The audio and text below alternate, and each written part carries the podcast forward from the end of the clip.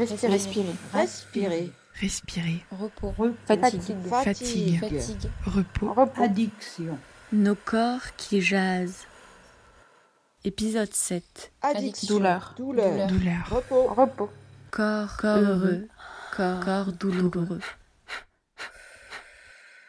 Grosse fatigue. Dormir encore plus.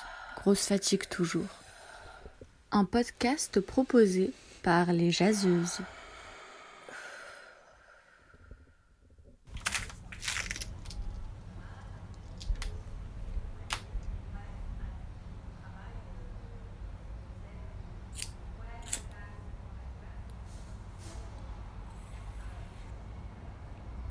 Avachie sur la rambarde de la fenêtre, mes jambes me portent à peine. J'ai l'impression d'être molle, liquide. Que si je lâche la rampe, mon corps va se répandre sur le sol comme une flaque.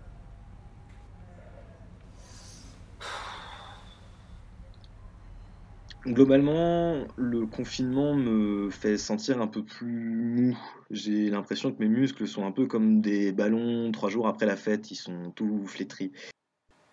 Hum, très vite, j'ai commencé à sentir que mon corps était plus faible. Euh, moi qui fais jamais de sport, j'ai ressenti le besoin d'en faire. Euh, parce que je sentais que, que mes muscles, alors fondre c'était peut-être un peu tôt, mais en tout cas euh, répondaient plus euh, comme d'habitude.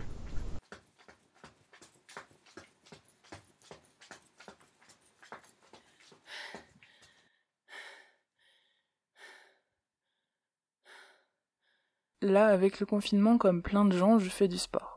Au début pour l'entretien, et puis les muscles gonflent, alors c'est grisant. Finalement, ça devient un peu plus violent chaque jour. Je contrôle, j'inspecte des morceaux de ce corps, je force un peu plus pour les transformer un peu plus. Bah, comme toujours à la fin, en fait, j'exagère un peu. Je fais du sport par à-coups, mais intensivement. J'étire mes muscles jusqu'à leur limite, jusqu'à ressentir la douleur des courbatures. Donc j'ai redécouvert mes ischios jambiers parce que j'ai voulu euh, être performante d'un point de vue sportif, ce qui n'est pas l'occasion souvent.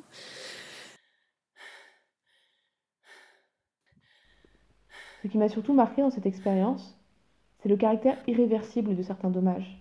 On n'a qu'un corps, et quand il est abîmé, on ne peut pas toujours le réparer. Il faut en prendre soin, il se transforme et c'est irréversible. L'impossibilité de me servir de mon corps à ma guise a rompu cette transparence. Et puis la vie a repris son cours, mais quelque chose était modifié. Et là, je dois avouer que la marche et l'escalade surtout, ça me manque pas mal. Aussi parce que en fait j'ai une sciatique, j'ai un peu le corps d'un petit vieux. Dans mon cas, c'est à gauche, ça part du bas du dos et ça irradie un peu tout le, nerf sciatique qui, qui en fait va dans toute la jambe et c'est assez désagréable. C'est pas une douleur à se frapper la tête contre les murs, mais c'est latent et il y a des moments où c'est plus ou moins intense. Et d'ailleurs, c'est assez drôle, enfin je sais pas si c'est particulièrement drôle, mais assez étonnant. Parce qu'au début du confinement, je la sentais plus cette sciatique. Et là, depuis quelques jours, c'est revenu. Je sais pas trop pourquoi.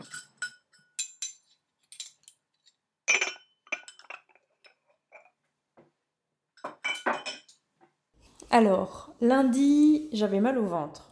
La digestion, euh, c'est compliqué. Mon corps est plus lent que d'habitude. Euh, mon ventre euh, gargouille, ça tourne. C'est un peu compliqué. Mardi, j'avais mal au dos. J'étais en télétravail cette semaine et j'ai travaillé sur une table basse assise par terre. Mercredi, j'ai eu mal au sein. J'ai décidé de profiter de ce moment de confinement pour ne plus porter de soutien-gorge et euh, ne pas risquer de croiser le regard insistant de collègues sur mes tétons qui pointent sous mon pull. Et j'ai découvert que les muscles qui supportent nos seins peuvent aussi avoir des courbatures. J'ai eu des règles euh, hémorragiques, comme si j'avais pas du tout de traitement. Les règles en confinement sont assez éprouvantes. Morte de chaud, j'hyperventile, bouffée de chaleur le jour, la nuit, hyper conscience de chaque micro-événement. Le sang coule, la température monte, le ventre gonfle, digère, grogne, la tête chauffe, bat, le dos tire, les seins poussent, la sueur colle, je sens tout. Mes seins s'arrondissent, mais impossible de les effleurer sans douleur. Jeudi, j'ai eu mal aux oreilles. La gentille attention doucement posée sur l'entièreté du corps depuis le début du confinement se transforme en piège douloureux. Vendredi, j'ai eu mal à ma conscience parce que j'arrivais pas à travailler. Samedi, j'avais mal à la tête. Et ça, c'est sans doute à cause de l'apéro Skype, ou plutôt de la demi-bouteille de Pinot des Charentes que j'ai bu. Mes lèvres sont plus sèches que d'habitude. Ma bouche aussi. Ma langue pèse plus lourd. J'ai l'impression d'avoir souvent mauvaise haleine. J'oublie de boire de l'eau. J'ai pas soif d'eau en ce moment.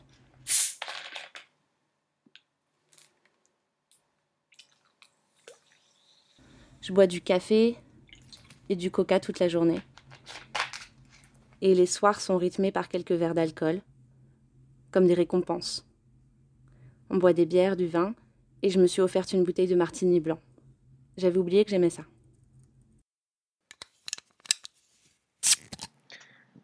Depuis le début du confinement, je bois aussi euh, tous les soirs. Alors, euh, pas trop, hein, c'est une bière ou un verre. Et euh, avec les apéros Skype, euh, c'est un peu plus le week-end, mais quand même, c'est tous les jours. Et je pense qu'il y a eu seulement une ou deux fois où, où j'ai pas bu depuis, euh, depuis le début du confinement. Je maudis mes membres fatigués, les condenses et les malmènes. Je reprends mon souffle et mes poumons, une cigarette et un verre de vin, et puis mon cœur, encore et encore. J'ai, je pense, doublé ma consommation d'électro-tabac, essentiellement parce que je m'ennuie en fait. Et ça, ça me détend. Je pense que ça a un effet euh, plus psychologique que physique. Ça joue sur le, le circuit de la récompense.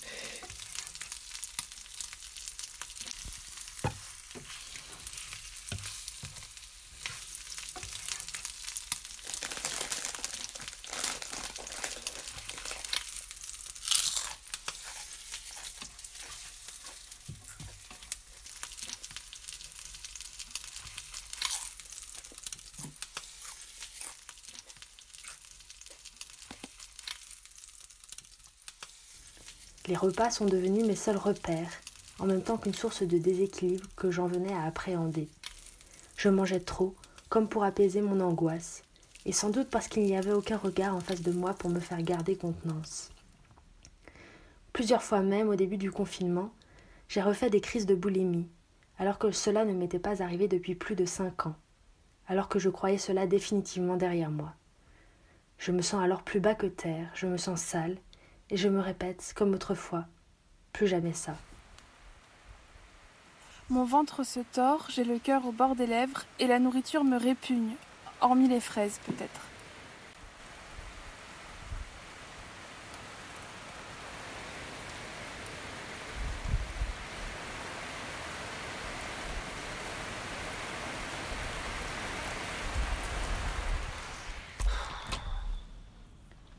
La solitude a peu à peu installé en moi une immense fatigue, un état d'abattement que j'avais rarement connu, comme si mon corps, de n'être plus stimulé par d'autres présences au quotidien, de n'avoir plus à se redresser et se montrer fort devant d'autres, n'avait plus la force de rien. En revanche, j'ai l'impression de me sentir un peu plus fatiguée que d'habitude, et je me dis que c'est peut-être un peu lié. Je suis fatiguée, épuisée par ces nuits faites d'insomnie et ces journées au ralenti.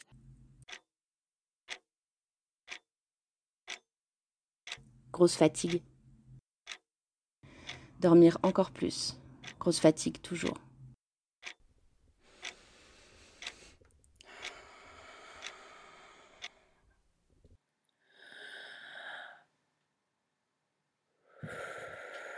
Et puis soudain, il y a eu les symptômes.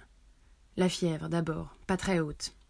Et puis la douleur dans le poumon droit, puis dans le poumon gauche, puis dans les deux. J'ai senti une grande partie de mon souffle m'échapper. Tout à coup, j'étais une femme de 90 ans et mon corps me maintenait de force immobile, un confinement dans le confinement, là, assise sur le canapé à économiser mes gestes. Pour moi, les débuts euh, du confinement étaient assez particuliers puisque j'étais malade. Donc je, suis rentrée me confiner, euh, non pas par choix ou par euh, poursuivre une quelconque injonction, mais parce que j'étais malade. J'ai passé les premiers jours quasiment endormie tout le temps, en hypothermie. Je suis malade depuis maintenant 26 jours. La pneumonie est partie, tout comme les crises de détresse respiratoire. Aujourd'hui, pour la première fois depuis longtemps, je respire correctement. Une fois que je suis euh, sortie euh, de ce quasi-coma, euh, j'ai pris le temps d'écouter mon corps, déjà parce qu'il était en, en guérison, il se remettait d'une maladie, et aussi parce que du coup j'avais plus d'injonctions. Depuis la maladie, depuis ce corps éreinté par les années de travail acharné, tordu et nié pour rentrer dans le moule des sociétés occidentales contemporaines, ce corps amaigri d'avoir lutté lorsqu'il fallait attendre, je ne puis que constater la tendresse de l'inaction, le désirable du laisser-aller, le bonheur de la contemplation sereine, de cet état qui ne produit rien, qui ne consomme rien, et qui est pourtant si profondément délicieux.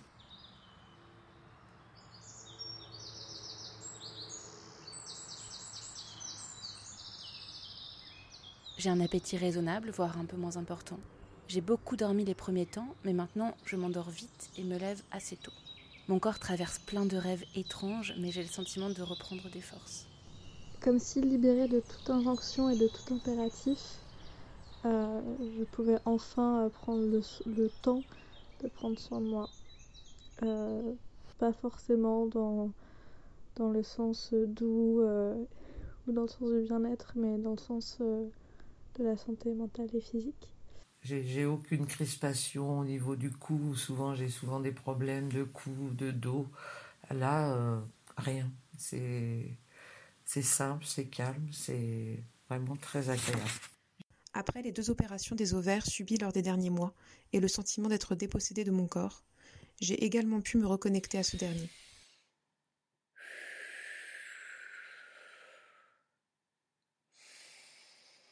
Je lui fous la paix. Je lui fais confiance. J'ai mis de côté mes tendances hypochondriaques. Même si ce n'est qu'une question de période et que tout cela évolue régulièrement, pour l'instant, j'ai assimilé la phrase que je me répète rationnellement corps, lorsque je m'imagine déjà avec un cancer du sein ou des parasites chopés en voyage. La morve, si ton corps a un problème, larmes, il t'enverra des signaux. L'urine, les fesses, les excréments, le sang, la lymphe, la gélatine, l'eau, le le chyme, les humeurs, les sécrétions, le pu, les sanilles, les suppurations, la bile, les sucs, les acides, les fluides, les jus, les coulées, l'écume, le soufre, l'urée, le lait, l'albumine, l'oxygène, les flatulences, les poches, les parois, les membranes, les péritoines, les pipelons, la plèvre, le vagin, les veines, les artères, les vaisseaux, les nerfs, les plexus, les glandes, les ganglions, les lobes, les muqueuses, les tissus, les callosités, les os, le cartilage, l'ostéine, les caries, les substances, la moelle, la graisse, le phosphore, le mercure, le calcium, les glucoses, l'iode, les organes, le cerveau, le cœur, le foie, les viscères, la vulve, les mycoses, les fermentations, les villosités, la pourriture, les ongles, les dents, les poils, les cheveux, la peau, les pores, les ocelles, les pellicules, les dartres, les taches, les aréoles, les échymoses, les plaies, les plis, les écorchures, les rides, les ampoules, les gerçures, les cloques, le hâle, les grains de beauté, les points noirs, les follicules pileux, les verrues, les excroissances, les papules, le sébum, la pigmentation, l'épiderme, le derme, les nerfs cutanés, les innervations, les papilles, les réseaux nerveux, les racines, les faisceaux, les branches, le plexus, les nerfs moteurs, les sensibles, les sensoriaux, les cervicaux, les pneumogastriques. Monique Wittig, le corps lesbien.